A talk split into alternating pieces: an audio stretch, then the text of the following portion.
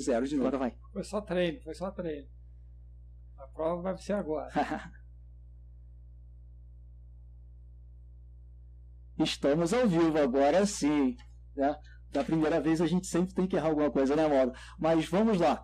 É, galera, bem-vindos ao nosso primeiro episódio desse podcast. É uma. É uma um projeto que eu tinha muita vontade de fazer. E aí eu consegui a companhia do meu amigo Mauro para participar disso. Para quem não me conhece, eu sou o Carlos, também conhecido como Mineiro, e sou um cara que iniciei no ciclismo há pouco tempo, tempo há pouco tempo, mas um entusiasta, uma pessoa que gosta de pesquisar sobre os assuntos e trazer conhecimento para vocês, que é o que eu costumo fazer no meu canal. Mas conhecimento mesmo que eu tenha quando eu pesquiso, eu não tenho experiência e o Mauro é a pessoa mais adequada para compor essa mesa aqui e participar é, apresentando esse podcast comigo e espero que ele tenha muito para contribuir. Obrigado, Mineiro. É um grande prazer estar aqui junto com você, junto com o nosso convidado, que já já a gente já vai passar a palavra para ele. É, sempre tive vontade de estar tá fazendo alguma coisa fora da minha atividade profissional e voltada para o ciclismo, porque é uma, uma paixão que eu tenho, sempre pratiquei esporte, e o ciclismo para mim, desde quando eu descobri ele como esporte, é o que eu gosto de fazer durante a vida. É, eu não vou aqui fazer minhas apresentações, eu acho que não é o momento, eu acho que o momento aqui é do nosso convidado. E eu, antes de, de qualquer coisa, eu quero passar o currículo dele. O currículo dele é de longa, longa data. É um camarada que é um grande amigo, um grande parceiro. Também tem um canal no, no YouTube. Eu acho que vocês devem conhecer na hora que eu chegar e falar primeiramente o nome do canal, que é o canal Corre Pra Cá. Bem-vindo, Gustavo Alves.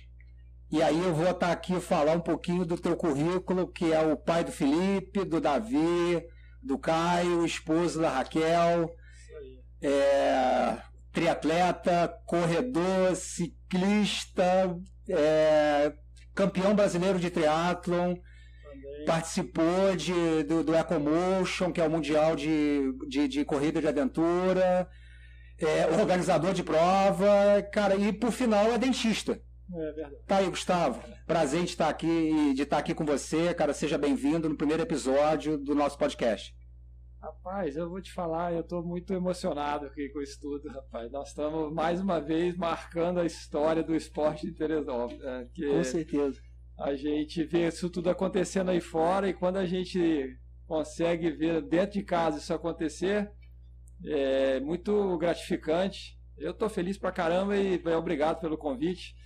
Mineiro, você chegou, cara, e chegou já arrebentando, né, cara? Canal, agora podcast, convidou a pessoa certa, Mauro é, dá uma escola aí pra gente de ciclismo. Com certeza. E dentro do possível que eu puder colaborar aí com alguma informação, com alguma coisa, estou à disposição. Mas, mas é o seguinte, Vou Gustavo. tirar esse óculos aqui que eu tô suando aqui. Pode tirar. Mas olha só, aqui é o seguinte. É, é um bate-papo informal, tá, galera? Para vocês entenderem, a gente vai interromper um ao outro aqui a, a, a qualquer momento, não tem, não tem problema isso.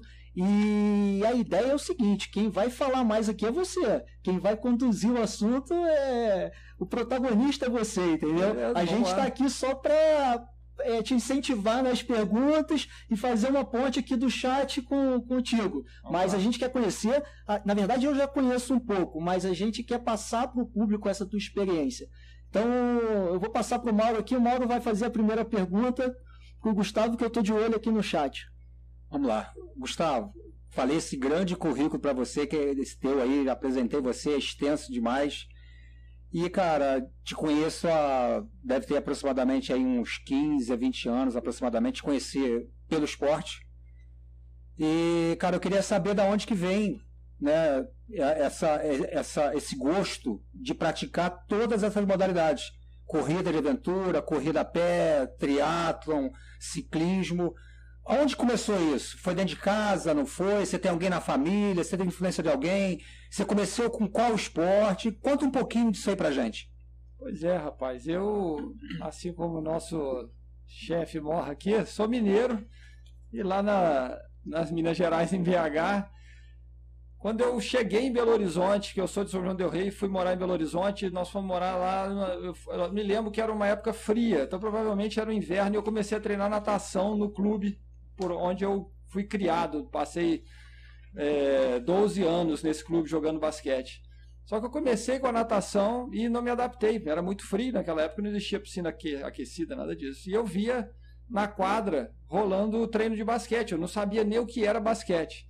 Basquete, Gustavo? Basquete. Eu não sabia o que era basquete. Eu, eu vim de São João del Rei, pô. Então na roça, né? Falei, mãe, eu quero jogar aquele negócio lá, não quero ficar aqui dentro d'água, não, que tá frio demais. E fui pro basquete e ali eu fiquei durante 12 anos. Só que, durante esses 12 anos que eu joguei, aí a, a, veio a questão de treinamento. É, eu aprendi a gostar de treinar com o basquete. Eu treinava regularmente, era treino para disputar campeonato mineiro, campeonato brasileiro. Né? E, e, paralelo a isso, meu pai começou a construir um sítio no, no, no, interior, perto de Belo Horizonte. E ali eu levava minha bicicletinha para andar no sítio, cara. É, é, o sítio lá da Fazenda Velha? Você teve o prazer de conhecer, né? É. Então, naquele sítio ali, cara, começou as, começaram as aventuras de, de BMX, que na época a gente nem tinha BMX direito, a gente adaptava umas bicicletinhas. E à medida que eu fui crescendo, comecei a praticar vários esportes. Joguei vôlei, joguei futebol, e sempre foi. Aos 17 anos, eu indo para um treino de basquete de ônibus, vi no, no, no, no um cartaz no ônibus Triatlon das Montanhas.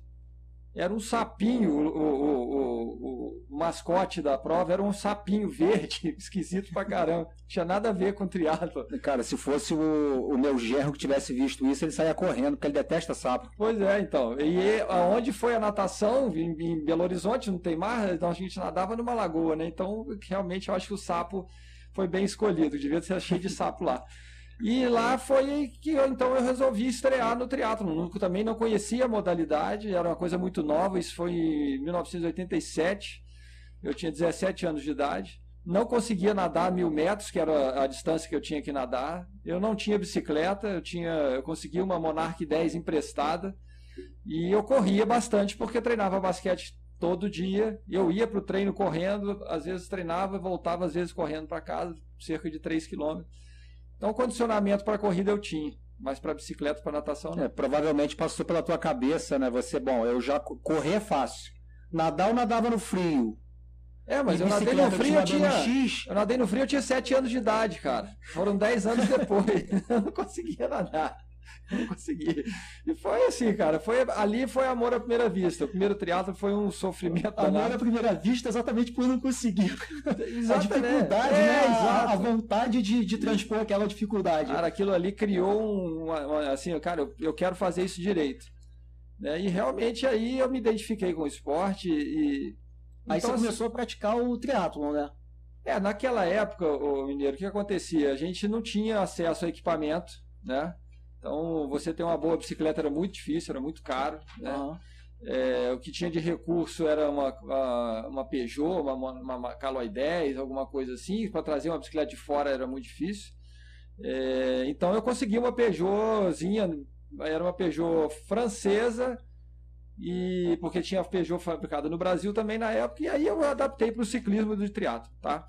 Vou, vou só interromper aqui um, um segundo. Como eu falei, a ideia é a gente é, participar, todo mundo, não só nós três que estamos aqui, mas todos que estão acompanhando esse, esse podcast ao vivo. E o Mário, Mário Edson Salomão de Paiva Aí, escreveu ó. aqui: Esse é o meu guru. esse é o Marinho. Estamos com saudade de você, Marinho. Tá sumido.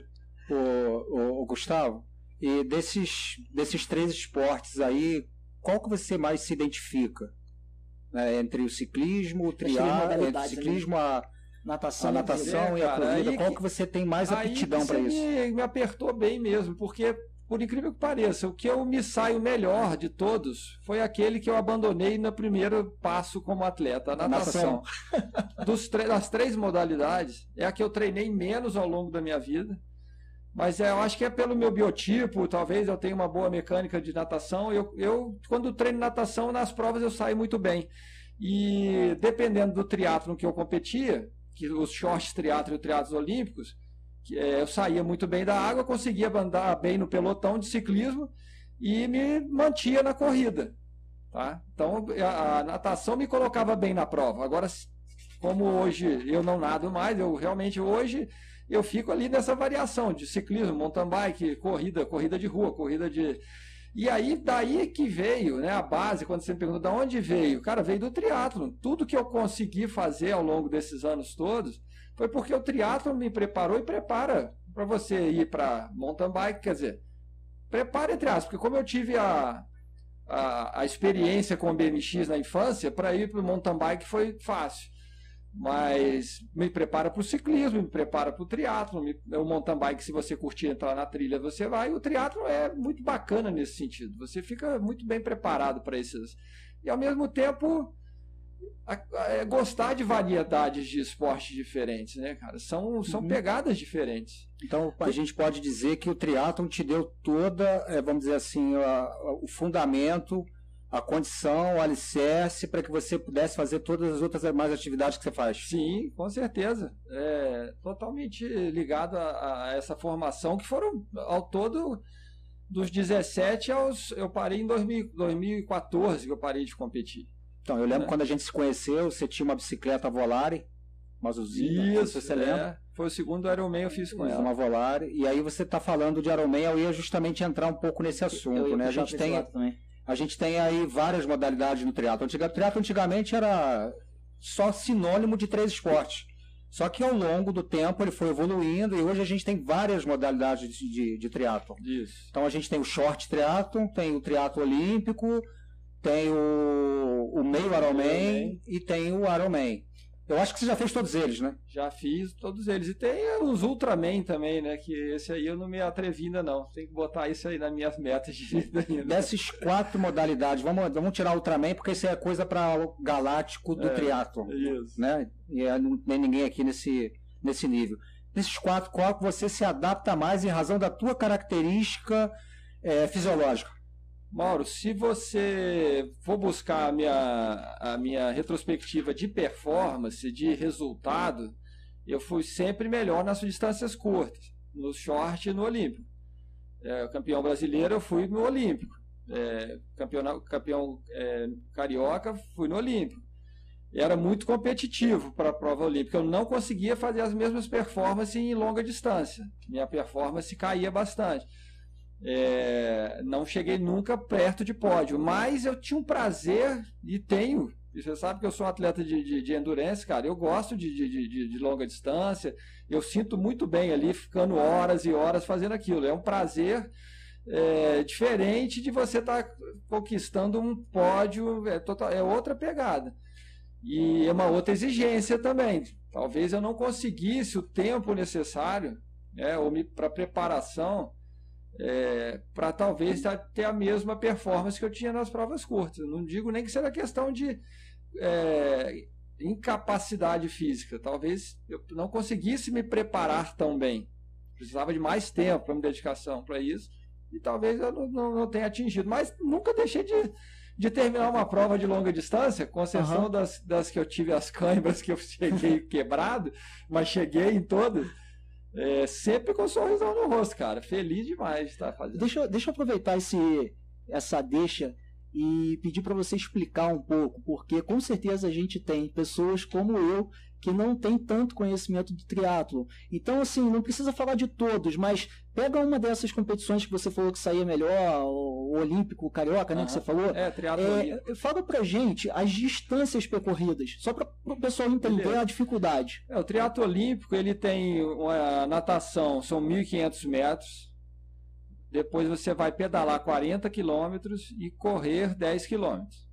Isso em sequência, ininterrupto, você tem o, né, a, a, fase da transição de uma modalidade para outra, que é intensa demais, é muito rápido. Quanto mais rápido você for, mais chance você tem de se dar bem. E é a mais técnica, mais muito técnica, trabalhada muito entre técnica. todos os atletas, amadores ou profissionais, para ter um bom desempenho. Isso, e você precisa treinar a transição. Você imagina você estar tá nadando 1.500 metros, de repente você está na posição horizontal, uhum. você passa para vertical e você sai correndo igual um maluco para chegar na tua bicicleta. Não. E nesse meio do caminho, se você tiver com aquela roupa de neoprene, você tem que tirar a roupa enquanto corre. E aquela roupa deve ser difícil de, de tirar. É difícil, mas tem macete. Você chega na área de transição do lado da tua bike, tua, tua sapatilha já está presa no pedal, você coloca um capacete, um óculos e vai embora. Não calça luva, não põe meia, nada disso. E aí você tá ou tá de macaquinho, na época que eu comecei a gente corria de sunguinha e um topzinho ridículo, que eu tenho vergonha até de falar que eu usei aquilo. Hoje já uso os macaquinhos também, mas acho mais legal.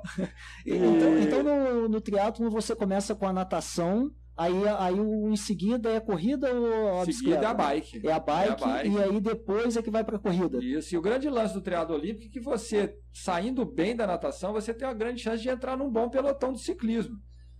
Né? Verdade. Porque o ciclismo do, do, na, nos triatlos de curta distância, o, o Olímpico é um triatlo de curta distância, é, a bike vai te definir onde você vai correr, porque existe vácuo, é liberado vácuo. As bicicletas são diferentes, não são essas bicicletas de contrarrelógio, são bicicletas de ciclismo. Ela pode ter até o, o aquele, aquele apoio para você fazer o, um pouco da, um da aerodinâmica olímpica, mas ele não tem aquela agressividade que tem uma bike de triatlon tradicional que você faz uma longa Exato. distância. E a segunda transição, que é da bike para corrida, você vem montado na bicicleta, bicicleta. Quer dizer, quando você sai para pedalar, você calça a sapatilha pedalando. Nossa. Então você vai. E isso em questão no primeiro quilômetro, você já tem que estar tá totalmente clipado com a sapatilha apertada, porque o pau já está quebrando. Tem que ter muita prática, cara. É, é treinamento. E na volta é o inverso. Você solta a sapatilha, chega na área de transição, você tem que descer da bicicleta em velocidade para você entrar rápido na área de transição. Uhum. Isso se você tiver em, em, competição, verdadeiramente. Eu acho que é um assunto interessante de se tocar. É... Na época que eu comecei, cara, com triatlo, quando eu vim para o Rio, que eu comecei a treinar triatlo verdadeiramente, e ao longo desses anos que eu treinei, é, é uma época, eu comentei isso com o Juliano outro dia nós éramos de uma geração que a gente treinava para competir. Era raro, Mauro. Eu, hoje em dia, eu acho que essa mentalidade mudou, e eu acho que isso é muito bom. Era raro você entrar numa prova sem foco de competição. Todo mundo estava ali estava buscando um resultado. Aos poucos, as coisas foram se tornando mais sociais. Eu acho legal isso pra caramba. É. Isso levou a gente ao longo dos anos. Eu, o Juliano foi meu treinador, o Guga foi meu treinador, treinei com o Carlos Eugênio, treinei com um monte de gente. Eu sempre gostei de treinamento específico. Se você busca performance, busca melhorar, eu acho que o treinador é o caminho certo. A planilha, a, a disciplina, a alimentação, dormir cedo, não beber. Só que hoje o esporte evoluiu para o social. Não sei se vocês concordam comigo. Você vê uma, uma minoria de pessoas realmente preocupadas em performance. Estou falando alguma besteira? Não, é, não. Desculpa. Pode falar, pode desculpa falar. aqui, Mineira, mas é, eu acho, acho o seguinte, Gustavo. É, é, hoje a gente vê muito a competição com você mesmo. Pode, eu acho ótimo. Que é o né? desafio pessoal de você alcançar um objetivo.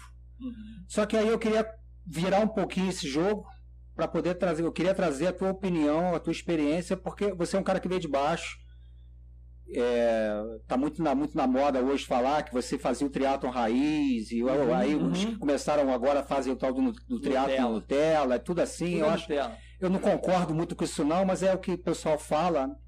E aí, uh, como você falou, antigamente tinha a questão da competição. Hoje a pessoa entra numa prova, é, algumas a gente sabe que tem o viés da competição, mas tem outras que a competição, como eu falei, é interna e é desafio. E aí vem um cara que tem você como espelho, que pô, é triatleta, faz um monte de atividade física, tem uma performance boa, tem uma boa colocação, e ele está espelhando em você para poder também ter um bom desempenho. E aí ele vem do nada. Ele não conhece nada do esporte e ele já quer entrar fazendo um Ironman. Como é que você entende esse cenário? O que, que você tem de dizer sobre isso? Olha, Mauro, eu sou muito crítico nessa, nessa parte cara. É, eu acho que existe um processo evolutivo eu comecei triatlo em 2017, meu, meu primeiro Ironman em 2003. Isso foi outra coisa que mudou muito, realmente, nos últimos tempos. Eu falo que eh, a turma perdeu o respeito pelas distâncias. Né? É, não se avalia o risco que isso pode trazer para a saúde da pessoa.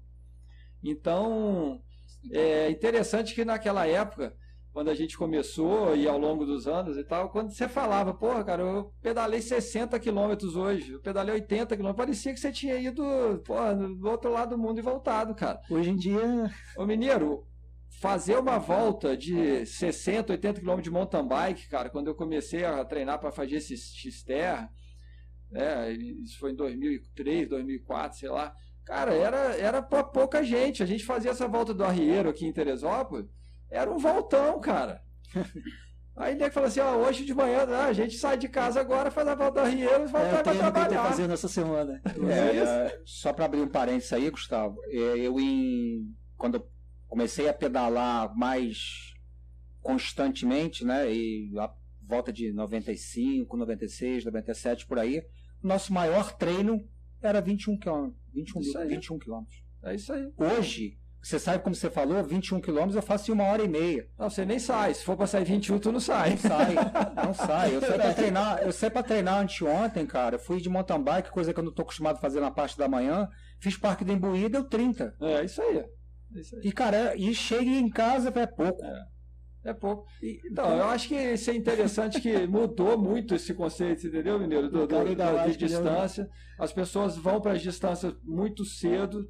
É, aí, quando a pessoa vai para a distância muito cedo, ela não se preocupa muito com a performance. Você acha que a pessoa, às vezes, é, é, queima um passo? Seria isso? Se queima uma etapa? Se for com o intuito de querer é, melhorar para ter performance, é, quero competir. Eu, eu acho que o, o, processo é começar pelas provas mais baixas, mais curtas, é, evoluir na técnica, evoluir, fazer seu corpo se acostumar com aquele esforço para que você possa ser, ter longevidade no esporte. Porque muita gente começa e acaba parando porque se lesiona muito cedo, porque passou do limite muito cedo no intuito de acompanhar o colega, talvez como o Mauro falou, pô, o Gustavo já fez Ironman, vou fazer também porque o Gustavo fez. Cara, é, admiro e vejo que muitas pessoas conseguem. Eu acho que também os parâmetros mudaram, os equipamentos mudaram, né? É, mas eu sou muito, eu acho importante você ir subindo gradativamente eu, esse eu acho nível, que isso, essa barreira, é, essa barra. Eu acho que isso faz parte do processo. Né? Eu sempre tenho, eu tenho alguns conceitos na minha, na minha vida pessoal e na minha vida de atleta amador e na minha vida profissional também, que o processo é muito importante. E hoje em dia, com a evolução dos equipamentos, a evolução do, fisiolo do fisiologismo, a evolução da medicina esportiva, é, fa facilita o acesso, que nem você falou, a, a, isso tudo é muito fácil. Antigamente, para você ter um equipamento top de linha, você não, não tinha a mínima condição, você tinha que mandar vir de fora, era muito caro. Hoje, qualquer pessoa, claro, tem que ter a condição financeira para isso, compra aqui em Teresópolis. Sim. Então, isso, isso é muito complicado. E um desses conceitos é a questão do processo, e uma outra coisa que eu acho que é importante, que eu queria que você falasse também, que você falou, que é a questão de ultrapassar de etapas, que você é muito crítico com relação a isso. Qual o teu conceito de limite? É, vou te, é, é, limite e também o teu conceito de performance. Eu tenho os meus, depois eu falo os meus, mas eu queria ouvir o seu. Mas é, é, difícil você definir limite e botar limite para alguém. Né? Eu acho que a, eu nem gosto muito disso. É, porque você tem que se desafiar sempre, né? Eu, a mudança de modalidades, como eu já fiz ao longo dessa, da minha vida, foi sempre o, é, nesse sentido de, poxa, eu vou me desafiar agora, em vez de fazer um triatlon é, olímpico, eu vou fazer um X-Terra. É, o limite realmente a gente tem que colocar que eu acho que é, quando você começa a achar que você não pode, você você começou a se bloquear, cara. Você não pode achar que você não pode. Mas você, para atingir aquela meta, você tem que entender que você tem etapas a cumprir. Né? O teu corpo tem limite, né? Hã? Teu corpo tem limite. Eu pois acho é, esse limite pode ser é, uma lesão repetitiva, pode ser uma fadiga mental, seu trabalho Mas... pode começar a ficar ruim. São limites que não tem exatamente só com a questão física. O limite pode ser a sua ausência dentro de casa com a tua família. Sim, com São certeza. questões interessantes Mas você pensar. Vê, você vê em relação a essa questão física que, que interessante. É, conhecer o autoconhecimento, você conhecer o seu limite, é uma coisa que você constrói. Você não, não acorda e fala assim, não, eu sei que meu limite é assim. Então, geralmente, quem está começando é que vai ter mais problema com isso. Tipo, o cara vai, vai além do limite dele, mas não no, naquele sentido de sair da zona de conforto apenas, que eu acho importante, uhum. mas no sentido de o cara não sabe. Por exemplo, você está começando a pedalar, o pessoal vai fazer um, uhum. um treino de 100 km de mountain bike. Ah, não, eu vou. Vai na, na coragem, né? Eu sou é, herói. Vou. E assim, é um treino que, particularmente, eu acho que não vai render muito para ele, porque ele vai chegar a um ponto que eu acho que aquilo não vai dar, trazer performance para ele aquele treino, porque no dia seguinte, no outro dia, ele simplesmente não vai conseguir treinar. Então ele não vai conseguir ter aquela constância que eu acho bacana para a pessoa adquirir a performance. E aí você vê, quando a pessoa começa a ter experiência, ela, ela, tem mais tempo pedalando, ela começa a conhecer o próprio corpo e ela começa a saber se não, meu limite chega aqui. Só que aí a pessoa já está mais experiente. Mas esse limite chega aqui naquele determinado momento da tua vida. É isso que eu queria te dizer. Por exemplo, eu, quando eu eu estava, eu, Google e Juliano, nos eh, projetando fazer o Ironman em 2003, no final de 2002, nós fomos fazer uh, o meio Ironman de Pirassununga. Era um dos primeiros meio Ironman daquela época. Era um lugar, era novembro, calor danado, Pirassununga muito quente, e a prova de corrida rolava dentro de um canavial. Eu caí a 100 metros da chegada com câimbra nas duas pernas. 100 metros, juro por Deus. Né? Passando, levanta, meu filho, vamos terminar a prova. E eu fiquei ali até a perna funcionar de novo.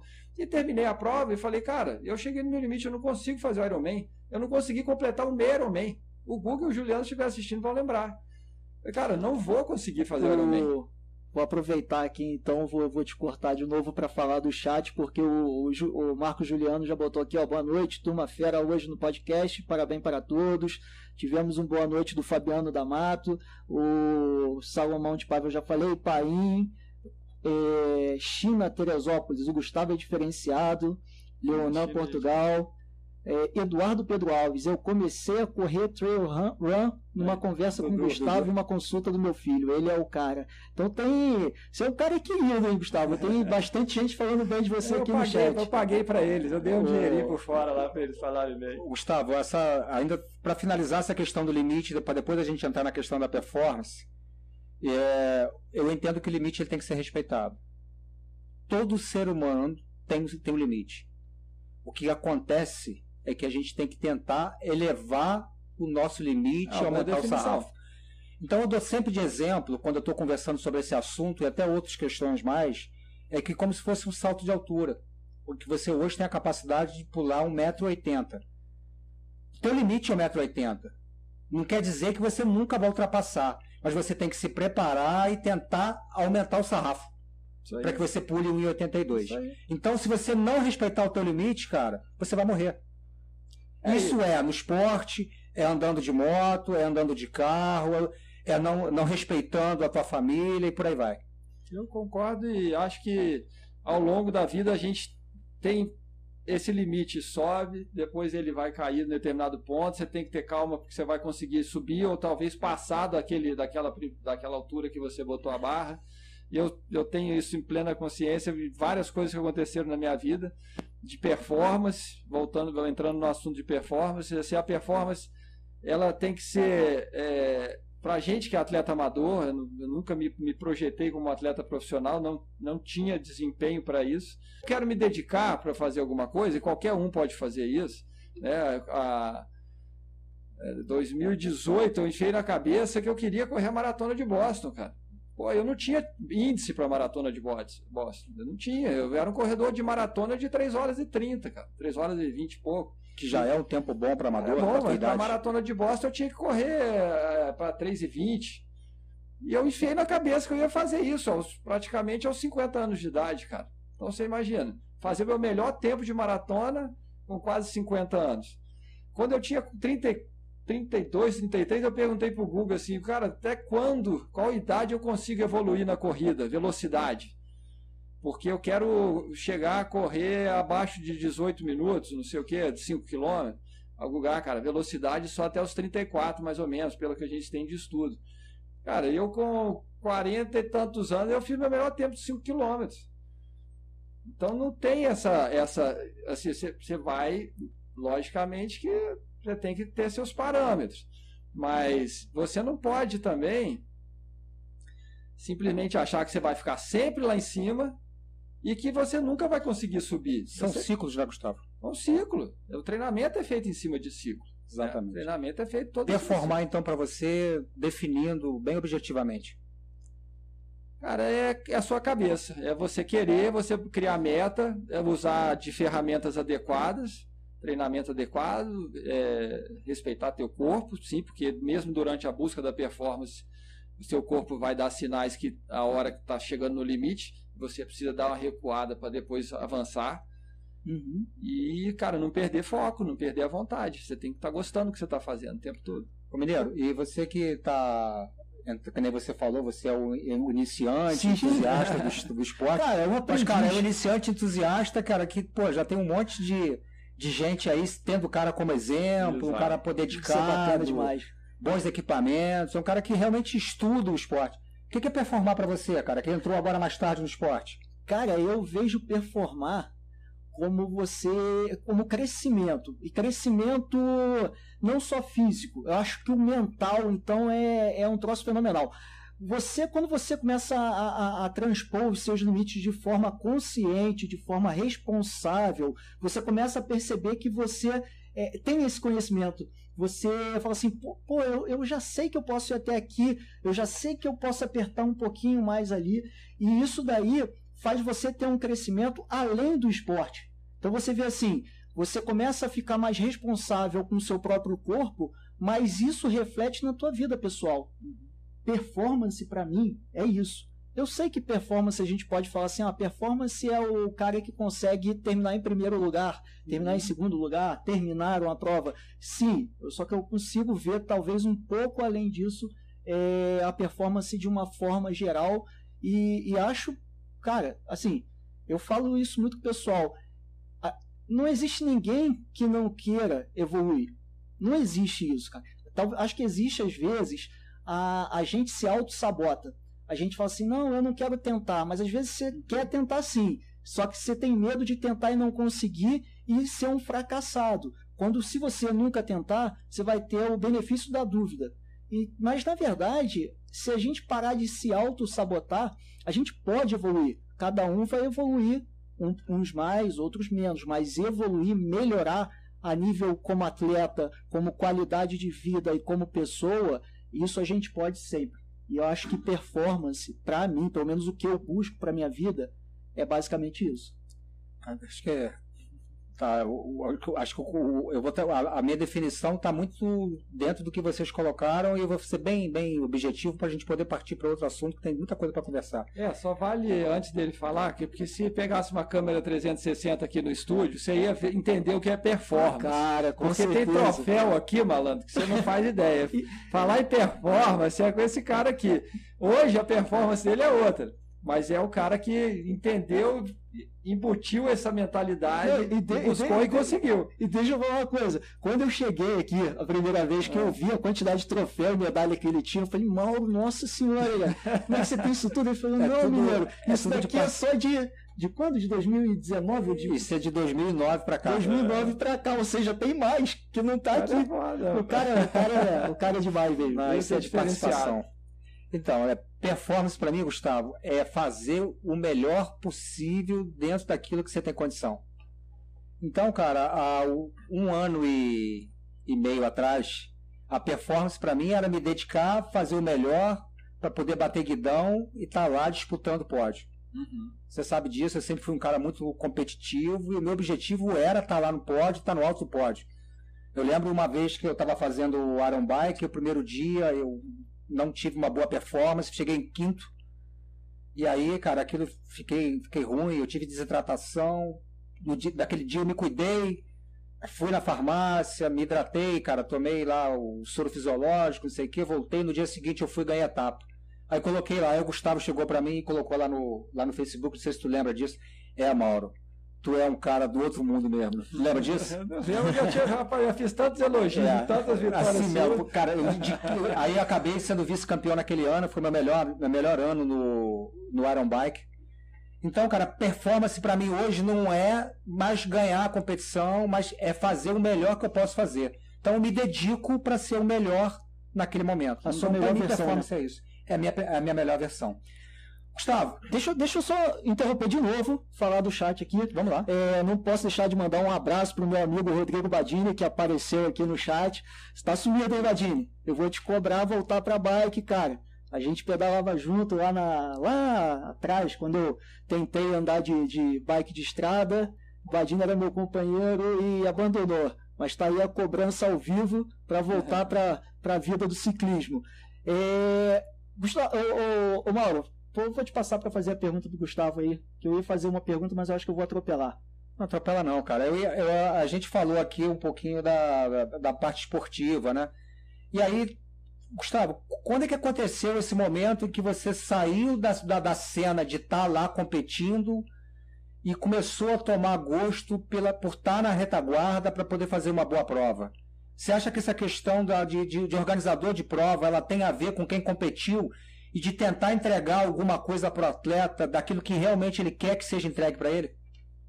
É, eu acho que essa vivência de muitos anos em muitas provas, provas nacionais, provas internacionais, eu tive a oportunidade de correr fora do país, é, ajudou muito a, a, olhar o contexto geral né, de corrida e de, de, de, da, das modalidades em si, né? mas eu acho que até um pouco de criatividade e de é, uma percepção da necessidade de mostrar que é possível se fazer aqui em Teresópolis essas provas né, acontecerem, é, foi me levando a, a, a, sentir isso. Cara, Teresópolis tem potencial para ter prova, Teresópolis tem potencial para ter prova. Eu cheguei, eu não sei se você lembra dessa época, mas é, organizei um triatlo mineiro na casa de Portugal, cara. Em 1998, bicho. Cara, eu acho que eu tenho um pouco de lembrança disso. Só foram, foram eram 50 atletas, 10, 10 baterias de. Não, 5 baterias de 10 atletas nadando, dois atletas por raia. Pedalamos aqui na Delfim Moreira, pedalamos pelo centro da cidade aí, não sei quantas voltas, e depois corremos também no Parque Regadas e tal. Super legal. É, sprint, triatlo, não sei das quantas que é o nome, eu tenho uma medalha de acrílico lá em casa. Isso foi em 98, Mauro. Olha só quantos anos atrás. Eu estava recém-chegado em Teresópolis, cara. Eu não, não, sou daqui, então, assim. Mas eu via que São tinha. 30 anos, né, Eu queria mostrar o triatlon para as pessoas. Assim como eu queria mostrar a corrida de montanha quando eu resolvi trazer a corrida de montanha. Eu tenho muito orgulho em dizer isso. Eu, eu não sei, você me conhece bem, sabe que eu não sou um cara de ficar me vangloriando das Com coisas, certeza. não sou. Mas eu tenho orgulho de dizer que eu, eu fui. É, é, Pioneiro pioneiro em algumas modalidades. Eu trouxe para Teresópolis algumas modalidades porque eu via, falei, cara, esse negócio é legal, vou fazer. Como eu tinha a base do triatlo, ficava fácil de entrar. Então, corrida de aventura foi assim. Eu comecei a fazer prova de aventura, trouxemos prova de aventura para Teresópolis. Organizei o, o Chavante Terê Advento, que foi uma prova maneiríssima de um dia inteiro de prova aí, rolando pela cidade com um monte de modalidade. Até arco e flecha teve no negócio tirolesa lá na cascata do Imbuí, atravessando por cima da cascata do Imbuí, é loucura o negócio. Depois, é, o X-Terra foi a mesma coisa, aí o Juliano também já estava nessa comigo. É, quer dizer, acabou eu entrando com ele no X-Terra, né, porque ele que tomou a, a rédea do negócio, que era o triatlon off-road, começou a crescer, pô, Teresópolis é um paraíso para isso, mas vamos nadar onde? Arrumamos o lago do hotel Boa Vida para nadar três, quatro, cinco anos de prova super legal lá. É, e tinha atletas de alto nível aqui, cara. Eu lembro de ter algumas pessoas que estão aí assistindo a gente, devem lembrar do, do Hugo Prado Neto. Sim. Tinha uns caras de teatro que eu não lembro. Alexandre Mazan, cara, número é. um do ranking de, de X-Terra, veio correr aqui. Veio uma equipe de Brasília com ele para correr aqui. Trouxemos os caras. Então, assim, isso é uma coisa que eu me orgulho de ter, de ter podido trazer para Teresópolis. É, como o Dudu falou, comecei a fazer trail run é, comigo, porque realmente ninguém corria trilha em Teresópolis. Como eu já tinha experiência no mountain bike, eu falei, cara, em vez de, em vez de pedalar, já que eu não estava podendo pedalar, que a coluna deu ruim naquela época, comecei a correr na trilha. Depois veio a ultramaratona. Vamos fazer ultramaratona, juntar ultramaratona com, com trilha. E o gosto de fazer bem feito, né, Mauro? Porque é muito prazeroso você ir numa prova e você correr o, o Big Biker, não, ano passado? Iron Biker. Iron Bike. Pô, uma estrutura daquela, cara, é o sonho de consumo É. para qualquer um. Fenomenal. Você não precisa ganhar nada, cara. Já tá tudo ali. Você não precisa levar a medalha. Se você sair de lá com um troféuzão de campeão como o Mauro saía, é tá tudo de melhor. Mas, cara, você vai Não tem lá, essa necessidade, né? né? Você curte o evento. Então, eu ficava, cara, por que, que não pode ter isso em Teresópolis? É difícil. É um custo alto. Que tudo que aquilo a gente vê numa prova grande é um custo muito alto. Mas, poxa, eu acho que a gente merecia trazer isso para a cidade, né? E eu, eu, junto com o Marcelo Guarilha, na época que a gente criou o Desafio dos Vagões, foi, foi- realmente foi uma época muito legal. É, com o Juliano nós fizemos muitas provas bacanas, com muita dificuldade de- de financeira, mas sempre tentando fazer performance como organizador, fazer o nosso Fazer melhor feito. Com o que a gente podia. Tá aí outro conceito de performance, né? outro, E- perfe- outro conceito. E aí, só para fazer o jabá, né, Gustavo? Agora, esse fim de semana, a gente tem uma outra corrida aí, né? Que é uma, um projeto aí do, do, do, do, Azera, né? Que você tá, foi convidado para ser o diretor técnico. Fala só um pouquinho, só para dar dessa É, prova essa aí, que eu acho que é prova- importante. faz parte de um, de um conjunto de eventos que, na verdade, é da prefeitura, com verba federal. O Azara ganhou a licitação para executar os eventos. Já teve a prova de esportes radicais, né, skate patins, teve o mountain bike. E agora nós vamos fazer a de corrida de montanha nesse final de semana, lá no Parque de Santa- Santa Rita. E me agraciaram aí com a direção da prova para a gente poder montar percurso, fazer toda a estrutura de parte técnica, né? O Azara, toda a parte estrutural do evento e a prefeitura entrando com apoio financeiro. É, eu tenho, tenho certeza que vai ser um evento top. Assim, a gente teve aquele de, de mountain bike no, que largou no golfe. Infelizmente eu não, não consegui correr porque o, o câmbio não deixou. Fazer o quê? né? Nada, aquilo não é, não é azar, não, cara. Aquilo é culpa minha mesmo. Eu caí na quarta-feira, é, Ah, o câmbio deu uma entortada lá. E Eu, eu deveria ter levado pro Paulo e não levei. É e aliás, mandar um abraço pro Paulo que participou aqui do, do chat. Ele falou, Falou que essa se- prova de aventura foi incrível. Falando da, da aventura lá do, do hotel. Que nós hotel, o Paulo correu lá, ele se meteu a virar triatleta lá, coitado, passou tadinho. mas completou, fez uma prova forte lá. Vou, vou fazer uma pergunta. O Fabiano D'Amato fez uma pergunta aqui no, no chat. É, vai fugir um pouco do, do, do assunto do momento, mas eu acho que dá para a gente ir voltar em relação a nível de podcast. Eu acho que o interessante é esse. Né? Aqui é um bate-papo, a gente vai falar, e aí vem um assunto, a gente fala, não Bora. tem problema nenhum. É, a pergunta é a seguinte: hoje temos a tecnologia a nosso favor, exemplo do Strava. Falem para os novatos aí sobre os benefícios dos aplicativos voltados para o esporte. Sou péssimo para falar disso, gente. Eu, você ter ideia, eu vou ser sincero com todo mundo aqui. Eu fui o primeiro cara a ter GPS em Teresópolis, se bobear, na bicicleta para correr, e eu não tinha Strava até o ano passado. cara. Eu não usava o Strava. Eu sei que é uma ferramenta maravilhosa, muitas pessoas se motivam através do Strava, usam o Strava como ferramenta de comparação dos seus treinos, de avaliação, né, de, de desafios.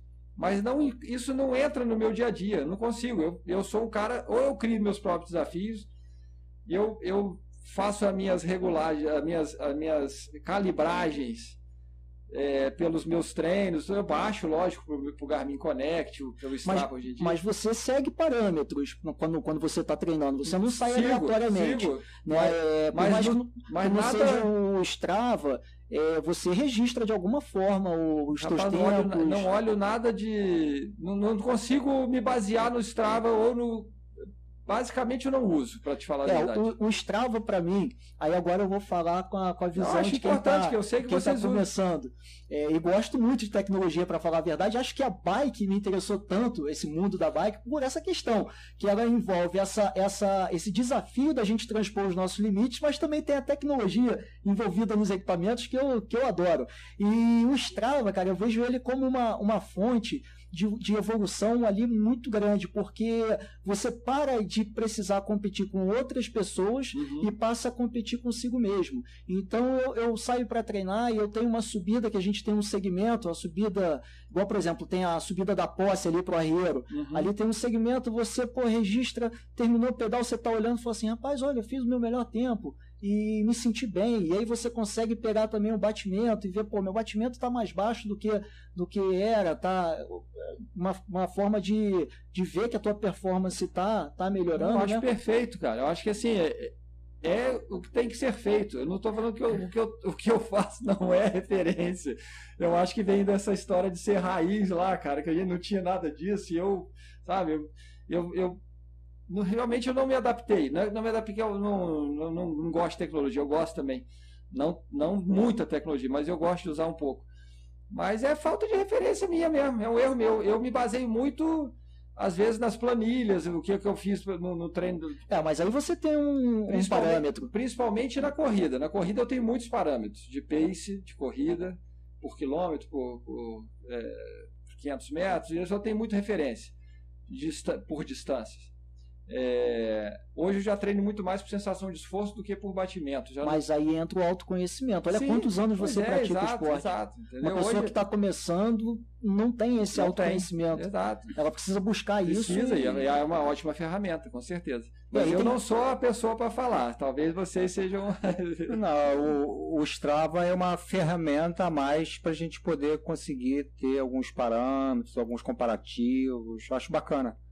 É claro que existem pessoas aí que, que levam o Strava de, um, de, um, de uma forma muito agressiva até e utilizam até de meios desonestos, desonestos para conseguir a coroa, conseguir um troféu e tudo mais, mas não é o objetivo e acho que quem está fazendo isso, Cara, mas isso é acaba é uma, perdendo isso, tempo. Isso é uma bobeira tão grande, é. pelo menos do meu ponto de vista, que a pessoa está se enganando. Tipo, ah, eu tenho, eu tenho um com do, do segmento tal. Não, ah, é, é, até outro dia, até pouco tempo atrás, eu não, tá, não entendia. Eu perguntei pro Juliano, Juliano, o que, que esses caras estão mandando cudos aqui para mim? O que, que é isso, porra? Que, é, não, e que nome, né, cara? Hã? E que nome que deve pra eles? É, que é, o nome português, né? É português? É português. É. Mas essa questão que o, que o Mineiro falou, Gustavo, da, da questão da desonestidade, que não leva a lugar nenhum, eu acho que isso tem uma razão né, para isso tudo, que é o que? É o ego do ser humano. É a necessidade de mostrar para alguém. Exatamente. E com as redes sociais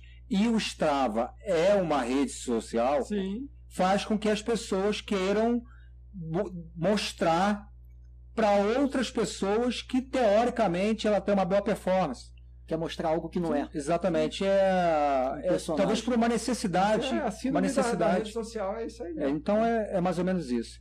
Gustavo, bom, a gente falou aqui de, da, tua, da tua iniciação no esporte, da tua, do teu histórico, falamos um pouquinho de, de outros assuntos. E, cara, esse conjunto todo fez você ter uma experiência fora do comum. Que eu acho que qualquer atleta queria ter tido isso. Né? Em 2016, a gente teve a, as Olimpíadas ah. do Rio de Janeiro, uhum. né? E a tocha olímpica percorreu o Brasil como um todo, né? E eu, essa minha vivência que eu tenho de, de competição de mountain bike, de ciclismo pelo Brasil, várias pessoas que conduziram a tocha são do ciclismo. Eu vi pessoas em Pato de Minas, São Paulo, que eu conheço pessoalmente e que converso com elas. E aqui em Teresópolis você foi uma dessas pessoas, né? Você teve lá ao lado do professor, do saudoso professor Geni, que faleceu com quase 100 anos de idade, uma referência no mundo de, de jiu-jitsu, de, de, de, defesa pessoal. É, ao lado de Nandinho, né, que jogou hockey profissionalmente lá, no, lá em Portugal. Eu queria que você falasse um pouquinho dessa experiência, que, como é que foi, foi isso? Você tá lá com teu filho, com a Raquel, cara, no meio daquela galera toda. Como é que foi isso? A sensação. Não sei se te deixa arrepiado lembrar disso. Pô, cara, eu, a minha tocha tá lá no meu quartinho, que é metade desse, um terço desse, desse troféu teu, eu tenho o meu lá com meus troféuzinhos lá e a tocha enfeitando, né? É... Ô Mauro, você participou ativamente desse processo comigo. Era pra você estar tá lá. Você tinha que estar tá lá. Não foi. Você sabe muito bem porque você não estava. Não vem ao caso. Mas foi uma honra muito grande. Primeiro, não sou teresopolitano né? Eu, eu, eu é, é, adotei essa cidade para mim. Então, estar não estar na sua cidade, ser indicado por alguém né, para ser é, representar a cidade já é uma responsabilidade muito grande. É, não na minha vida, como eu já comentei, eu não tinha interesse, nunca tive, passou na minha cabeça ser atleta profissional.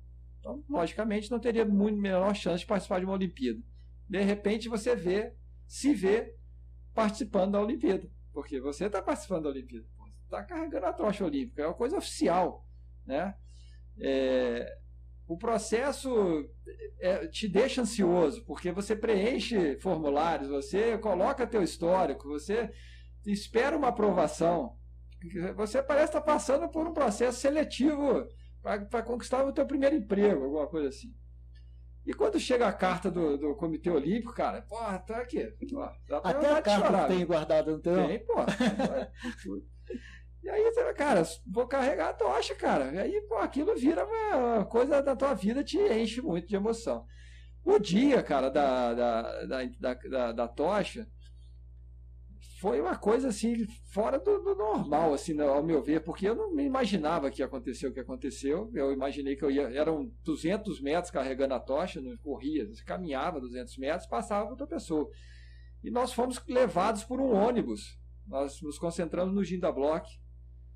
Tinha um grupo que vinha da Barra até, até o Ginda Block, e depois da Ginda Block para frente era outro grupo. Alguma coisa assim. No meu grupo, cara, tinham várias pessoas, até muita gente de fora. E tava o Pedro Bial também no meu grupo, cara. Eu falei, rapaz, Pedro Bial aqui, carregando tocha, e eu do lado do Pedro Bial, é um cara famoso pra Virou caramba. global, né? E entramos todo mundo no ônibus, o ônibus ia andando devagarzinho e deixando, te deixando no ponto onde você ia pegar a tocha. Então o cara de trás vinha caminhando, o ônibus ia na frente e te deixava no ponto à frente. Quando chegou no ponto do Pedro Bial, não tinha meia dúzia de gato pingado para receber o Pedro Bial lá tinha ninguém. Falei, pô, o cara é famoso pra caramba, não tem ninguém para receber ele aqui. Carregou a tocha praticamente sozinho. E fomos subindo pro soberbo. Eu sabia que eu ia ser o último a ser carregar a tocha. Rapaz, na hora que chegou em frente àquele hotel Bel Air ali, tava lotado de gente. Mas tinha gente saindo pro ladrão. Cara, eu fiquei surpreso, porque eu não imaginava. Eu vi o Pedro Bial com meia dúzia de gato pingado e falei, vai ter ninguém lá em cima, né? Lá no soberbo. Rapaz, foi um negócio muito bacana. Deixa eu mudar um pouco de assunto.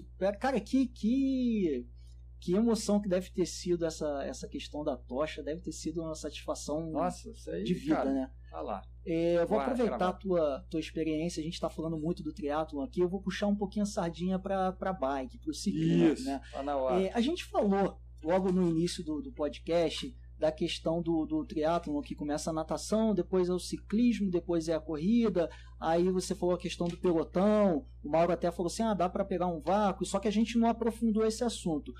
E eu tenho sempre dúvidas em relação à diferença de bike, não só a nível do desenho da bike, mas a postura que se fica nela, é a, a técnica que você tem, os músculos que você vai usar para fazer aquele, aquele exercício. E aí a minha pergunta é a seguinte: é, se a gente pega um triatlo, né, uma pessoa que faz, você, né, um triatleta, esse triatleta ele tem muita dificuldade para ele ir para o ciclismo tradicional, o ciclismo de estrada, por exemplo, ou para o mountain bike.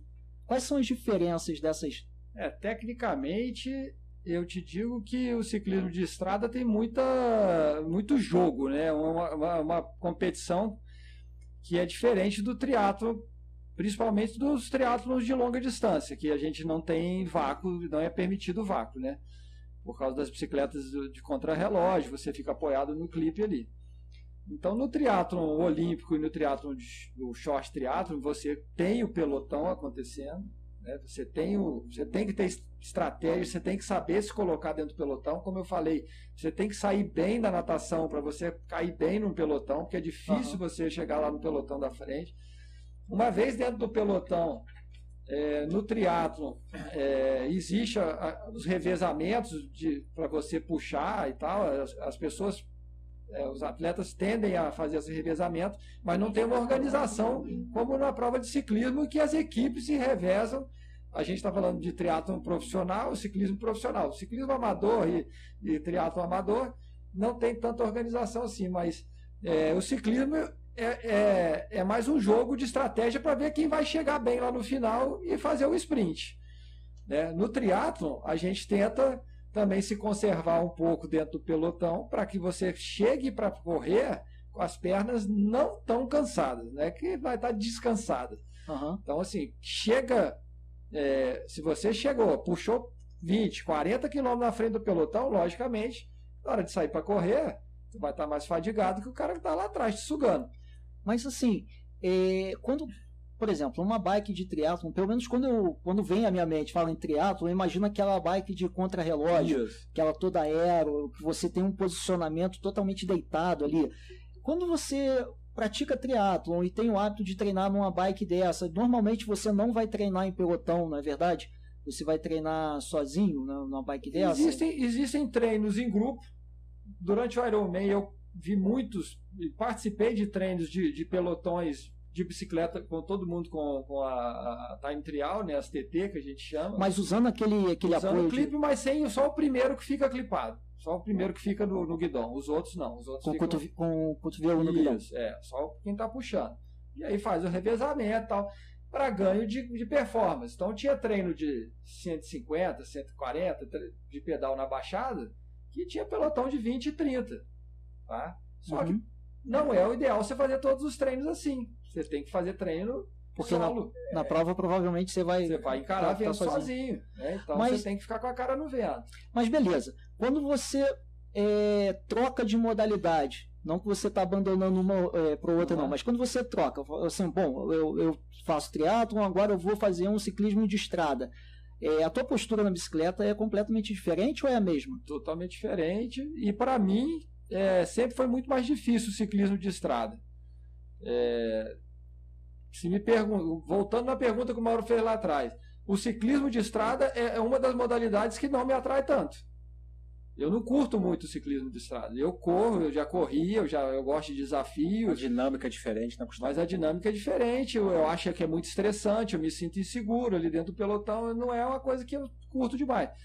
É, a pegada da bicicleta é outra. Você tem a pegada alta, você tem a pegada baixa. Você vai, eu não faço sprint. Eu, eu sou um cara mais leve, talvez se eu treinasse bem ciclismo, talvez fosse um montanhista pelo uhum. meu biotipo, né? É... Já no triatlon, cara, eu me sinto super à vontade em cima da bicicleta. Quando eu tô no, no, no, no, no Ironman, no meio Ironman, que você tá ali clipado, é você e a bicicleta, cara. Que é a tua raiz também, né? Foi quando você começou na bicicleta no triatlo, não foi? Ou não? Cara, não, mas naquela época não existia bicicleta de triatlo. Quando eu comecei, cara, era bicicleta de ciclismo. O primeiro ah. triatlon, primeiro, os primeiros, assim, até 2003, quando eu fiz o meu primeiro Ironman, não, 2003, 2005, foram todas bicicletas de ciclismo adaptadas para triatlon. Era o guidão normal com um clipe. Eu fui ter bike de triatlon mesmo em 2008, sei lá, que eu comprei minha primeira bicicleta de triatlon. E aí, 2012, sei lá, eu comprei a minha, uma bike top de triatlon para fazer o último Ironman que eu fiz. Em 2014 eu parei e vendi. E quando a gente fala do mountain bike, Isso aí é mais, mais é, diferente a postura na bike e o, o, músculo que você precisa utilizar para pedalar. No mountain bike eu acho que você tem, tem várias posturas diferentes ao longo do, do, do, do, do pedal. Né? Se você for pegar uma prova de muita montanha, é uma, é, uma, é uma postura. Quando a gente foi correr lá em São Luís Paraitinga, tinha os baixadões maneiríssimos que a gente pegava, porra, pelotão de mountain bike andando a 40 por hora. E a postura é outra também, que você já está numa pegada de velocidade. Né? Você está na descida, é outra, é outra postura. E, e a sua atenção também tem que ficar muito, muito alta, né? Seu nível de concentração no ciclismo também. Eu acho que o ciclismo, o nível de concentração é tão alto que eu chego a ficar estressado. No mountain bike, não. Esse, eu, eu, fico concentrado, mas eu estou curtindo aquilo ali. Eu estou à vontade, estou solto. É raro eu estar tá tenso, na, não sei, logicamente, estar tá no percurso molhado, no terreno que você está perigo, né?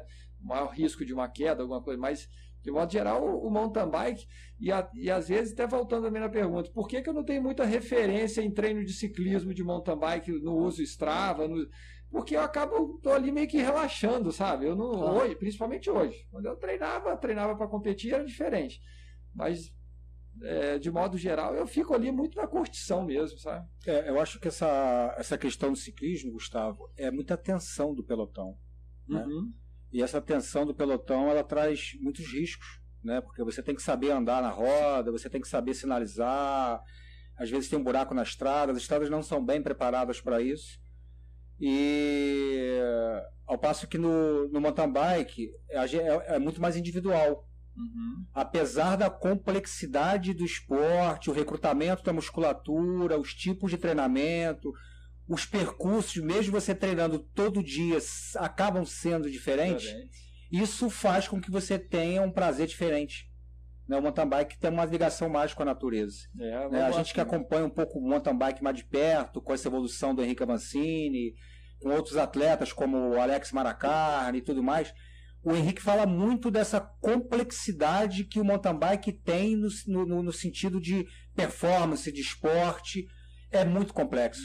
Muito complexo. Você pode estar no auge da tua carreira, mas é um esporte que, além dessa complexidade do ser humano, tem a, o, o, o, o, percurso que envolve, a bicicleta que envolve. Fatores naturais. Né? Exatamente. Deixa eu fazer um corte aqui, mandar um beijo para a Sofia, minha filhada, que me mandou um beijo aqui no chat. Ah, legal. É, em relação a treinar modalidades diversas, por exemplo, fazer mountain bike e fazer ciclismo de estrada, você acha isso positivo ou você acha que é perda de tempo, que a pessoa deveria se dedicar mais à prática, que, né, à atividade que ela quer fazer, por exemplo, ó, eu, eu ando de mountain bike, eu tenho que treinar mountain bike, eu não tenho nada que treinar na estrada. Sou totalmente a favor em ter as duas bicicletas em casa. Sou totalmente a favor de revezar os treinamentos. É, eu essa semana mesmo me arrisquei aí pedalar novamente com, com bola de fogo para começar a ganhar mais condicionamento para o nosso desafio do, do caminho da fé que nós vamos fazer esse ano de novo. É, ajuda muito né? São treinos diferentes, é, são, são posicionamentos diferentes, mas é, eu gosto, gosto desses desafios hoje em dia e sei que o volume do ciclismo, a intensidade que o ciclismo me dá quando eu vou para ele, quando eu vou para mountain bike, eu, eu pedalo muito melhor na mountain bike. Eu fico muito mais consistente na mountain bike. Agora, por contrapartida, eu tenho que fazer meus longões do mountain bike também. Eu tenho que acostumar Sim. horas e horas em cima da mountain bike para aguentar tentar acompanhar o Mauro, porque o cara é uma passada monstra. Então a gente fica naquela de ganhar condicionamento usando as duas. E não só bike, hoje estou tentando manter a corrida. Hoje voltei a correr um dia, pedalar um dia, fazer musculação dois dias por semana. Então, minha, hoje, minha, minha rotina de vida são é, três treinos de corrida, três treinos de, de bike, intercalando mountain bike com ciclismo e duas séries de dois dias de musculação por semana e tô tentando encaixar a natação de novo, cara. Porque uma coisa, condicionamento aeróbico, a natação, por exemplo, cara, ela te dá um ganho aeróbico sensacional. É, sensacional. Eu acho que é, o, é um conceito hoje que está muito, tá muito em evidência, que é você ter é, atividades multidisciplinares, mesmo que você tenha foco, foco só num, num esporte então, por falei... exemplo, não tem mais aquele conceito de que o cara que faz o mountain bike ele não pode fazer musculação. Antigamente existia um conceito que só se fazia no início da temporada quando fazia. Hoje não mais esse conceito. E o fator psicológico, tá? Que eu não citei aqui, que é o desgaste de você não ficar fazendo só a mesma modalidade. Então você muda o ambiente, você muda o estímulo, você muda o equipamento, você muda de pessoas que estão do teu lado. Às vezes eu tô de saco cheio da galera da bike, eu quero voltar com a galera da corrida, e o papo é outro, entendeu? E a conversa é outra, e a diversão é outra. E Só assim soma, vai. né? Só soma, cara. Com é certeza. muito bom, é muito bom. Eu tô a. Comecei com 7 anos de idade, foi basquete 12 anos, mas eu tô nessa brincadeira dos 17, tô com 52. Esses anos todos, essa. 52 anos? 52. Pô, parabéns, cara, não, não parece. A, a, essas é, idas e vindas de modalidades nunca me deixou parar de praticar o esporte. Você entendeu? Entendi. Nunca deixou. Você, você citou a questão da, da musculação que você tenta praticar, você falou que faz duas, duas, duas vezes. vezes por semana. Você acha que a musculação ela atrapalha ou ela ajuda no, no ciclismo, como um todo? Quando eu falo ciclismo, eu estou incluindo mountain bike. Acho que ajuda, só que tem que ser bem direcionada. É, nós temos é, é, exemplos de amigos que são, são é, praticam a musculação, mas praticam errado. Não praticam a musculação para benefício do ciclismo. Errado, desculpa Sim. se eu estou me referindo a. Errado se fosse é, voltado para pedalar. Um foco errado, digamos assim. É, o cara quer malhar para ficar forte, não quer malhar para ganhar performance. Não tem nada de errado nisso, cara. Pode querer ficar forte, ficar marombado. Mas o foco é outro. O foco é outro. É o princípio da especificidade. Né? Especificidade. Então, se, cara, se, se teu, teu objetivo é o ciclismo, você tem que fazer a musculação, mas direcionada para você melhorar a sua performance no ciclismo. Mas musculação, então, treinamento funcional, é, pilates, seja o que for, então, algum aí, tipo de reforço. Aí, em relação à musculação, a gente pode se, é, dividir esse assunto em duas, que seria a parte superior e a parte inferior. Aí eu já ouvi que treinar a parte superior, braço, é, peito, costas, que isso não seria bom porque você com ganho de massa muscular você estaria trazendo peso inútil para você carregar na bike. E também já ouvi falar mal da musculação em relação à perna, que ah, quem treina é, musculação fadiga o músculo e aí perde rendimento no treino. Eu vejo de uma forma diferente. Eu acho que o treino é o momento que a gente tem que perder rendimento mesmo. Mas eu acho que o estímulo que a gente traz para o músculo é diferente na pedalada, na musculação. Eu acho que uma coisa soma com a outra. Então, por exemplo, treinar perna, eu, é, na musculação, eu acho que ela vai somar mas quem sou eu para achar alguma coisa, né? Não, Por isso que eu estou perguntando para você. Ela. Eu acho que primeiro que a gente tem que pensar que você não pedala sem usar os membros superiores. Fica em cima da bicicleta durante horas tomando porrada ali na, no mountain bike. Pô, no mountain bike, no ciclismo também, nesse estágio de tensão que você tá, tá ali, pô. Você tem uma sobrecarga de membros superiores. Você tem que estar tá com ele. Para correr, você tem que malhar membro superior. Faz uma maratona, você tá com os braços fracos, cara. Chega com 10 km, 20 km, os braços começam a ficar pesado, cara. A gente. Eu, te, eu lembro disso como se fosse hoje. Eu, Gugu e Juliano, maratona Corpore em São Paulo, cara. Primeira maratona que a gente fez. Porra, os bracinhos no final, rapaz. O bíceps fadigado, cara. De ficar aqui, ó. Que isso. Fadiga no bíceps, cara. E, e as pessoas nunca iam parar pra pensar nesse, correr, nesse detalhe. Correr, cara. Então, Mineiro, é, o, o objetivo, cara, da musculação é a complementação para poder você poder ter uma boa performance. performance. Agora tem que ter bem uma boa orientação, você tem que saber o que você quer, falar pro, pro profissional que vai te orientar, ó, cara, eu quero melhorar meu pedal. Eu, por exemplo, eu tenho eu tenho é, a minha fraqueza das pernas é principalmente nos membros posteriores, na parte posterior da coxa. Eu, minha, eu sou fraco de posterior de coxa. É onde eu tenho cãibra quase sempre. Eu tenho que malhar direto posterior de coxa, abdutor, abdutor. Eu sou fraco, a minha estrutura muscular é fraca, eu preciso trabalhar isso. Ah, então tem pessoas que têm uma complexão muscular que não precisa, o cara já é forte por natureza. Mas ele pode até melhorar. Pode essa... melhorar. Pode melhorar. E a gente está falando aqui, ó. Quando você falou da corrida, me lembrou a questão das lesões. E, pô, você é triatleta, corre, corrida de aventura, corrida no, no, no mato, né, na trilha, é, e pedala, ciclismo de estrada, mountain bike, a vida inteira. E a pergunta é, é, lesões que você teve, você conseguiu levar bem, é, ou você sofreu muitas lesões? Qual esporte que você acha que, que te lesionou mais, se é que lesionou? É, eu tive algumas lesões. Teve uma época que eu me lesionava muito nessa, parte posterior da coxa aqui, tive alguns estiramentos. Na época, buscando performance, a época de treinar muita velocidade, de, de, de ganhar é, velocidade na, no, no triatlo. É, tive uma lesão no menisco esquerdo, fiz uma cirurgia super bem sucedida. Um mês depois eu fui até Rio das Ostras pedalando com esses caras. Foi muito legal aquilo, foi uma superação fantástica. O Ferrúcio me fez uma fisioterapia. No dia seguinte que eu operei, já, já entrei na fisioterapia. Com 15 dias estava pedalando e toquei para cá, fui com ele para Rio das Ostras. É, a lesão, quando você está buscando performance, ela é mais presente. A lesão no início da, da, da quando você está começando a, a, botar teu corpo em sofrimento, né, gerando esse estresse nele muscular, articular. É, e aí que entra a minha preocupação das pessoas pularem muitas barreiras e às vezes entrar num processo de fadiga, de lesão muito cedo, que pode tirar o cara, o prazer do cara.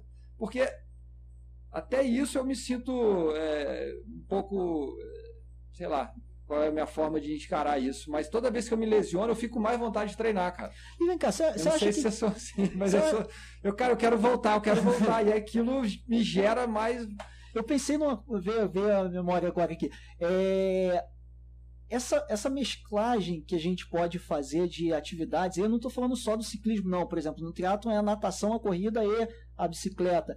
Você mesclar, ele diminui a chance da, da lesão, porque, por exemplo, você deixa de estressar muitas vezes o joelho. Na corrida você tem muito impacto no joelho. E aí, quando você começa a treinar um pouco a bike, você está dando um pouco de alívio para o joelho.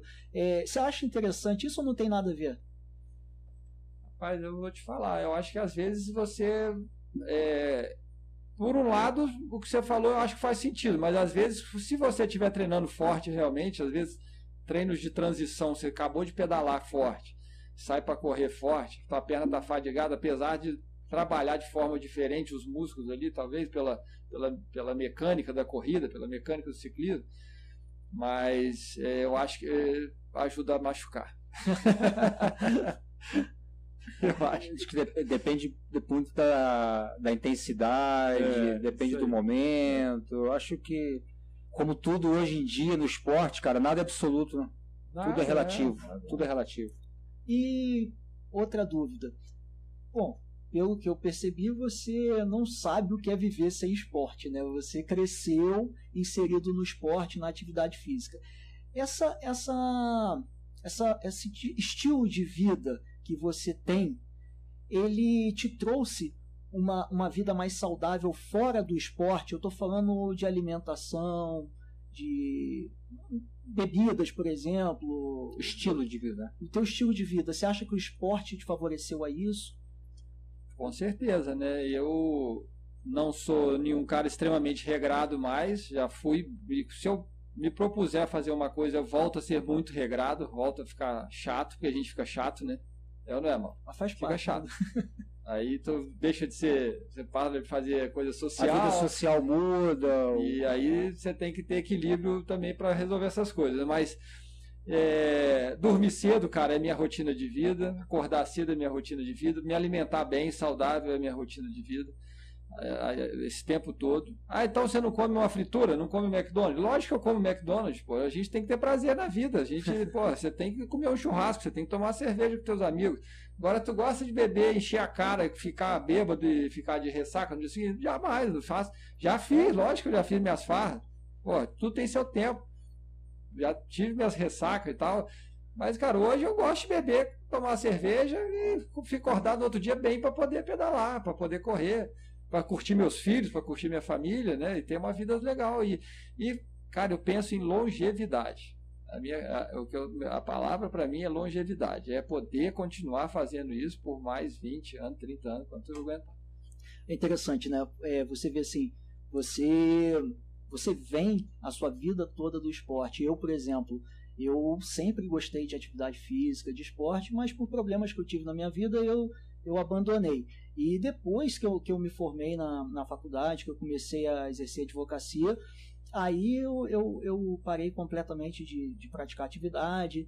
Comecei o ciclismo em 2009, 2010, alguma coisa assim, mas larguei logo em seguida e engordei absurdamente. É, nível de colesterol, de taxa de gordura no corpo, gordura no fígado, assim, absurda.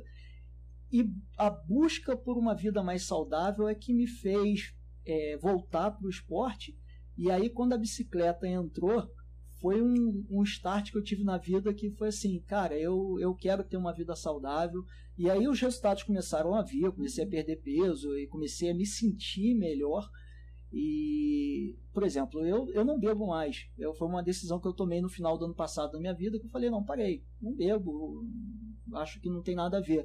Então são coisas que eu acho que o esporte trouxe para mim, só que é uma visão, que não é uma visão, uma experiência um pouco diferente da sua, porque você teve esse regramento desde criança, uhum. né? Eu tive uma vida desregrada e tô tentando colocar ela no, nos rumos e eu acho que o esporte contribui muito para essa essa consciência. Eu cara, admiro muito porque tem que ter uma força de vontade muito grande. É muito mais fácil você ficar lá no sofá. Com certeza. Comendo, bebendo, vendo televisão. O cara que resolve, ou é forçado a isso por questões de saúde, e o cara acorda e vai, e, e leva isso como muda a rotina de vida e torna Eu acho sensacional. Aí é um grande exemplo para todo mundo. Gustavo, acho que dá, né, não sei aí o, o, que, que o Mineiro está achando aí. A gente está aí com mais ou menos uma hora e vinte aí de conversa aí. Acho que a gente está chegando para o final. E eu queria uma reflexão su, sua aqui é, com relação a um paralelo entre o esporte e a tua vida pessoal. O que, que o esporte te traz para a vida pessoal e vice-versa, para que realmente exista uma, uma sinergia, uma comunhão entre as duas partes?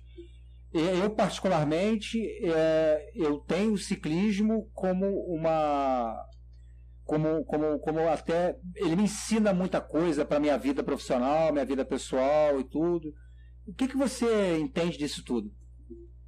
É, você falou em um paralelo, porque é um paralelo mesmo, que eles caminham juntos assim, paralelamente. Minha vida pessoal, minha vida esportiva. Mas você entende que o ciclismo, que, não, ciclismo não, que o esporte ele te ajuda a você ter uma melhor performance no trabalho, na tua família, no teu dia a dia. Você consegue, porque por exemplo, para mim, cara, eu tenho um objetivo, eu tenho uma motivação, eu levo isso muito pro meu trabalho uhum. também. E eu acabo, aí, acabo mostrando isso para mim que não seja é, uma coisa que você esteja premeditando, né? Poxa, eu vou botar um foco de uma prova, porque isso vai me ajudar no meu trabalho, vai me ajudar. A coisa acontece. E você passa a ser mais concentrado na tua vida de forma natural. Você passa a ser mais focado. Você começa Exatamente. a entender o que realmente você tem que dar importância e o que você não tem que dar. Valorizar aquilo que vai te trazer resultados. Vai fazer bem para a tua vida pessoal, para a tua vida é, profissional, familiar. É, logicamente, de vez em quando a gente acaba perdendo a medida um pouquinho, que nós somos humanos, né? A gente erra. Né? Então, às vezes você tem alguém, talvez tem que chegar para você, o cara tá esquecendo da gente aqui, volta para o trabalho, volta para a tua família, né? Mas você, se você tiver realizado as tuas metas, você vai voltar para tua família feliz. Se você vai entrar no teu trabalho feliz. Né? Eu quando vou, eu termino meu né? treino, e for para o meu consultório, eu sento a bunda para trabalhar feliz, cara, porque eu treinei, eu fiz uma coisa que me faz bem e eu estou ali para continuar fazendo outra coisa que me faz bem, trazer benefício de saúde para os meus clientes, né? ter resultado, ter performance no meu trabalho, né? para aquela performance gerar uma qualidade de vida para mim, para minha família. Né?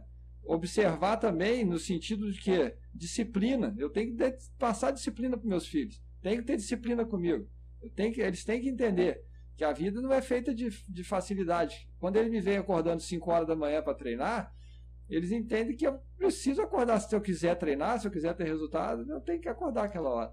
E para poder trabalhar, para poder ter tempo para fazer minhas coisas. Então, acho que a gente pode sintetizar isso aí, que o esporte acaba trazendo para a nossa vida pessoal e profissional foco, determinação, disciplina, motivação. É com certeza. E economiza meu bolso como psicólogo também. Com certeza. no plano de saúde, né? Plano de saúde deixa, deixa eu aproveitar essa, essa deixa. É, eu gostei muito da sua colocação dos reflexos que o esporte andando junto com a sua, com a sua vida pessoal, eles trazem é, reflexos ali. E eu gostei muito do final, quando você falou assim: pô, meu filho, vendo que eu acordo 5 da manhã, que é preciso você batalhar para você conquistar os resultados. E essa. E essa esse momento que a gente vive, que as pessoas só querem um resultado e querem um resultado instantâneo, não querem participar do, uhum. do, do, do caminho como um todo.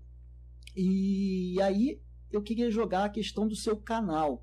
Porque eu acho o seguinte: você é um cara que tem uma vida que é uma vida de exemplo é, e é uma vida que pode incentivar muitas pessoas a saírem, às vezes, do sedentarismo, ter uma saúde melhor, ter uma vida melhor. E aí você, triatleta, ciclista, corredor, dentista, profissional autônomo e ainda tem tempo para ter o canal do YouTube, que eu, eu acho te contratar para fazer os vídeos para mim. Nada, que isso, cara, eu acho, olha, sinceramente, eu acho que é quase que uma função social que, que você particularmente tem e quem estiver assistindo a gente não segue o canal do Gustavo, sinceramente eu duvido. Eu acho que todo mundo segue, mas se não estiver seguindo, vai lá, o canal corre para cá é um canal muito top e assim, eu acho que você é um cara que a gente tem que, tem que ter como exemplo. Você e o Mauro, aliás, tá?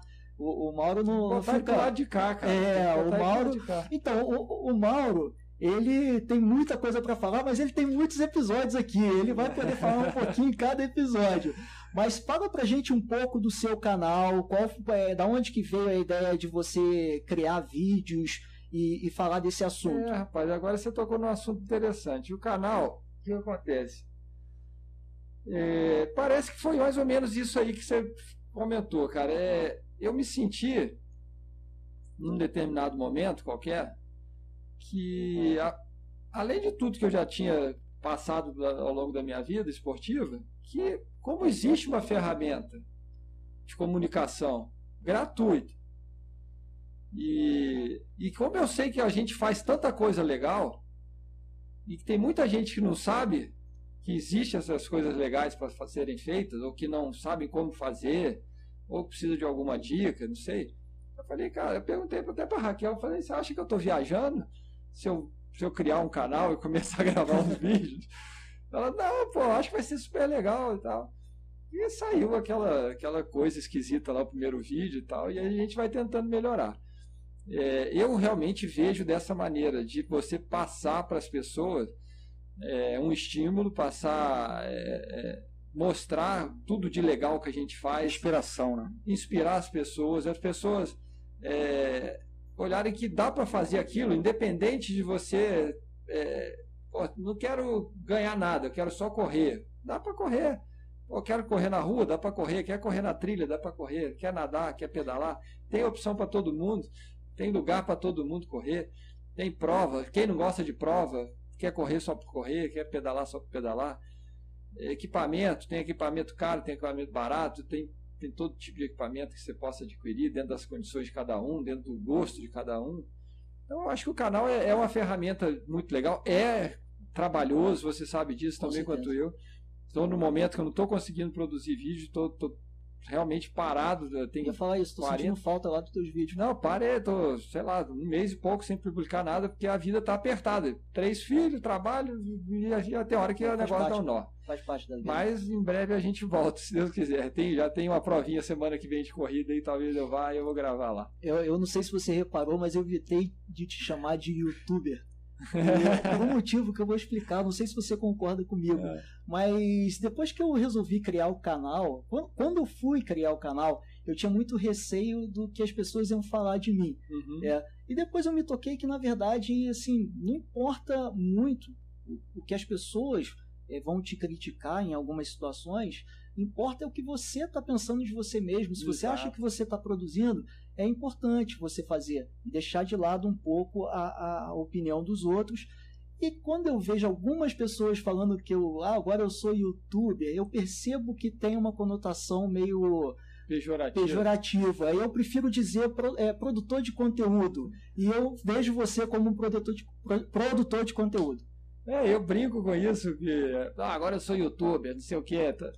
Mas é, é, como é uma, é uma curtição mesmo, eu realmente. Todos nós, cara, não tem jeito. É, Para a gente estar tá aqui hoje, é, a gente pensou muito, talvez, o que. Pô, será que vai dar? Será que não vai? A gente né, reluta um pouco em tomar as atitudes. E às vezes depois a gente se surpreende né, positivamente. Se você com certeza analisar os comentários sobre seus vídeos, sobre a sua, tudo que você já publicou lá, menos de 1% vai ser crítica e o resto, a maior parte, é elogio. É, As pessoas. Sempre tem a mãozinha negativa, né? eu não sei porque que o cara é, perde tempo, né? Não curtir. É muito pequena, perto do, do número. Né? E, e, o que impressiona é que às vezes que é uma informação irrelevante para você, parece que é irrelevante, aquilo para um monte de gente é, poxa, a solução de, de problemas que eles estavam passando. Você sabe que eu fiz um eu fiz um vídeo curto, uma dica. Eu achei que, assim, para mim é uma coisa bobinha no, no mountain bike sobre o óculos, falando só da lente. A única top. coisa que eu falei, uh, como é bacana o óculos com lente fotocromática no mountain bike. Que você tá no sol, ele fica escuro, quando você entra na trilha, ele, ele a gente perde a luz do sol, ele clareia. Então você tem sempre uhum. aquela luminosidade chegando. Cara, eu não imaginava que ia ter tanta a gente curtindo. Não, e... cara, tem que fazer, tem que fazer, tem que publicar. E, ah, eu não gostei. Pô, legal. Serve de aprendizado, né? Aceito a sua opinião, que você não gostou. Acho que é, é uma mídia social. Tem aberto para isso também, né? É, tem que estar aberto, ah. vai receber porrada. E beleza, vamos adiante, vamos melhorar. Ó, parabéns por, pela tua iniciativa, cara, por, por tudo que você faz. Obrigado, cara. Não é qualquer um que conseguiria tempo para isso tudo, não. É, muita, é muito amor. Bom, Mineiro, é, acho que a gente pode partir para o tá encerramento. Tá difícil terminar, né, cara? É, mas, tá tão bom. Cara, é, também quase a primeira a gente nunca esquece. É. Exatamente. Tá uma hora e meia, mais ou menos, aí, eu acho que eu acho que demonstra que a gente tem outros momentos para a gente poder estar com você aqui, Gustavo, porque faltou, realmente faltou... o momento ele é, ele não, se, não é exaustivo a conversa, é agradável, a gente vai puxando um assunto no outro, né? Apesar da gente ter um roteiro, a gente teve muita coisa que a gente acabou fugindo um pouco do roteiro. Eu é, acho esse que. espírito do podcast, né? Exatamente. É, é tem que ser. Cara, quero te. Se ficar é. muito engessado, fica chato. É, quero te agradecer, cara, de ter aceitado o convite. Uh, o, primeiro podcast que a gente, que a gente fez, a, a, a sugestão do teu nome veio da minha parte, o mineiro prontamente aceitou e momento nenhum. Ele falou assim, não, esse cara não, na mesma hora que eu falei foi impressionante, pô, que legal, é, muito bacana, muito bacana isso, foi muito legal você compartilhar todos esses momentos aí, a gente também fica feliz de você estar aqui de novo, passar para o mineiro aqui para fazer as considerações dele para depois a gente encerrar com você. Cara, é, preciso te agradecer muito, eu acho que foi absurda a experiência que a gente teve. Eu tenho certeza que quem acompanhou, a maioria no chat ali, eu tenho certeza que te conhece, mas quem não conhece, tem um, tem um pessoal que, que segue o meu canal, que eu sei que está tá assistindo e que eu sei que não te conhece, eu tenho certeza que ao ver a tua, tua história de vida, você tocou nessa, nessas pessoas e isso daí, cara, pode ser o diferencial daquele camarada que quando ele tá lá desanimado, às vezes cabisbaixo, tá sem, sem animação para nada, e ele fala assim, pô, não tá aí, eu vou, vou praticar atividade física. Então, particularmente, muito obrigado pela sua presença, e quando o Mauro falou do seu nome, além de eu não discordar, eu falei assim, cara, eu acho perfeito. É uma pessoa que tem uma enorme experiência e tem muito a somar para o nosso podcast, para quem está assistindo. Então, assim, obrigado. Eu tenho que agradecer, rapaz. É muita honra. É muita honra. E acho bacana que a gente está a gente tá aqui com três pessoas de que, que amam o esporte, curtem esporte, com histórias de vida diferentes, né? É, e eu acho que o nosso pilar é isso, cara. É, é o gosto, é o, é o prazer de levantar todo dia e suar um pouquinho, né? Sentir aquela adrenalina do esporte ali, aquele coração bater mais forte mesmo eu gosto muito, cara. Sinto falta quando não faço.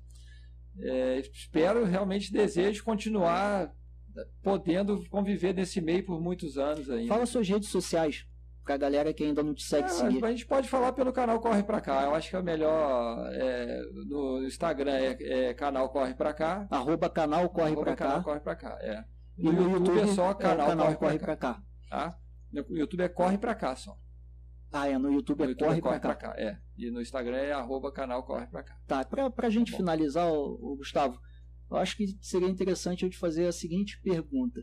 Se você tivesse que resumir é, a importância do esporte, tudo o que ele trouxe, essa, esse estilo de vida para você, em uma palavra, qual palavra você utilizaria? O que, que é, qual palavra que representa o espírito de um atleta?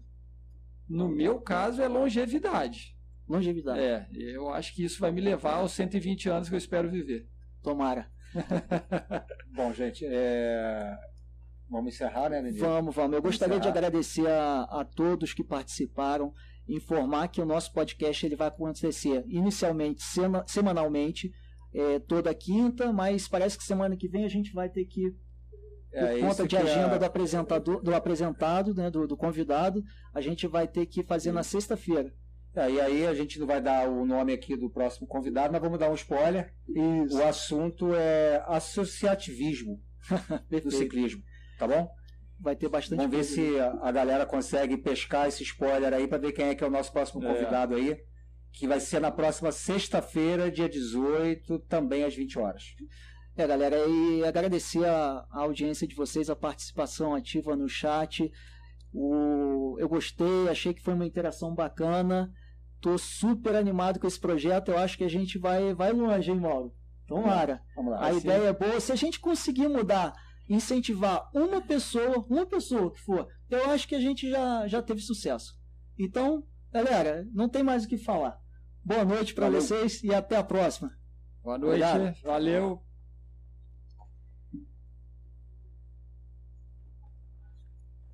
É, rapaz. Fechou?